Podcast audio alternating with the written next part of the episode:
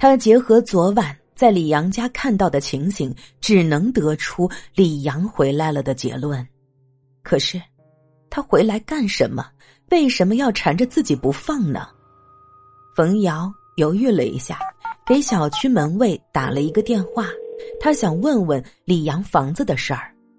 只听门卫很急切的说：“哟，我正想找你呢。今天物业的人来看李阳的房子了，门居然是开着的，而且里面的东西有刚刚被使用过的痕迹。是你来过吗？”冯瑶猛地就把电话给挂断了，他的心剧烈的跳动起来，恐惧就像是蔓草一样爬满了全身。他依稀想起了陈云云昨晚说的那句话：“如果被死人缠上了，那么最好的解决方法是什么呢？就是用曾经杀死他的方法，再杀他一次。”突然，陈云云出现在冯瑶身后，他用疑惑的目光看了看脸色苍白的冯瑶以及面前的黄色玫瑰，问道。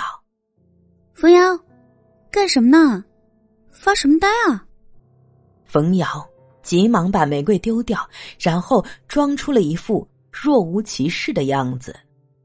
陈云云并没有在意冯瑶的伪装，她伏在冯瑶耳边，轻轻的说：“哎，今天有任务，下班以后晚点走。”那一天的任务很晚才结束。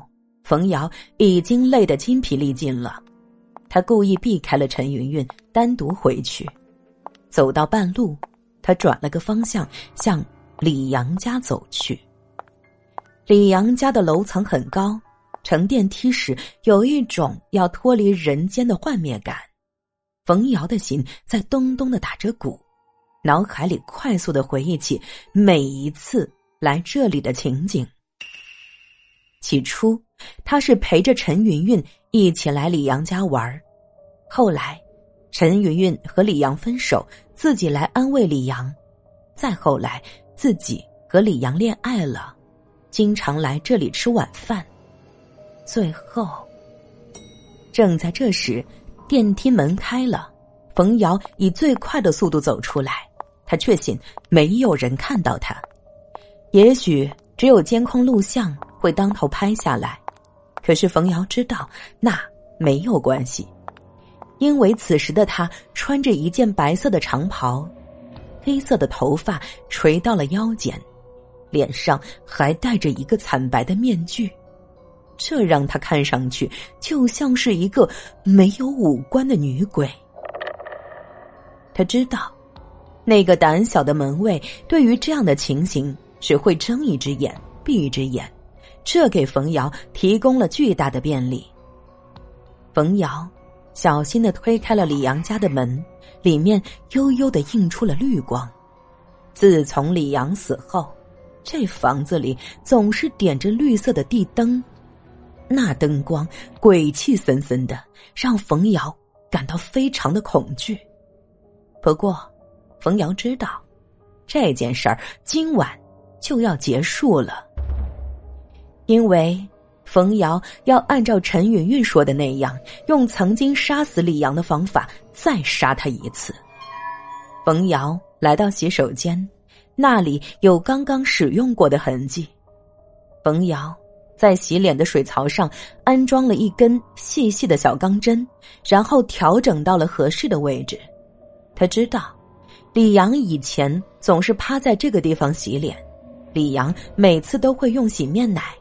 而且，他在用清水冲洗时是不会睁眼的。这个时候，脸盆上的钢针就会冒出来，从李阳的下巴与脖子之间的位置向上一穿，正好刺进大脑。冯瑶是学医的，他知道用这种方法只会留下极小的痕迹，即使有人发现李阳下巴上的一个小伤口。也只会认为那是他刮胡子的时候造成的，而且，这种方法让人必死无疑，快速致命。冯瑶正在埋头检查着设备，可是突然，他身后的门打开了。冯瑶抬起头来，透过镜子，看到有个男人正在摇摇晃晃的向他靠近。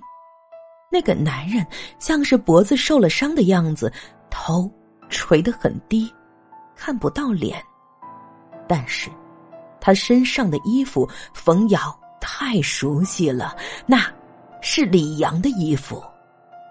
李阳回来了，而且就出现在了冯瑶面前。冯瑶发出了有生以来最惨烈的叫声。他跳起来往洗手间里面躲去，然而，李阳的身体虽然沉重而僵硬，但是却在一点一点的靠近冯瑶。突然，李阳的喉咙里发出了一种类似窒息的声音。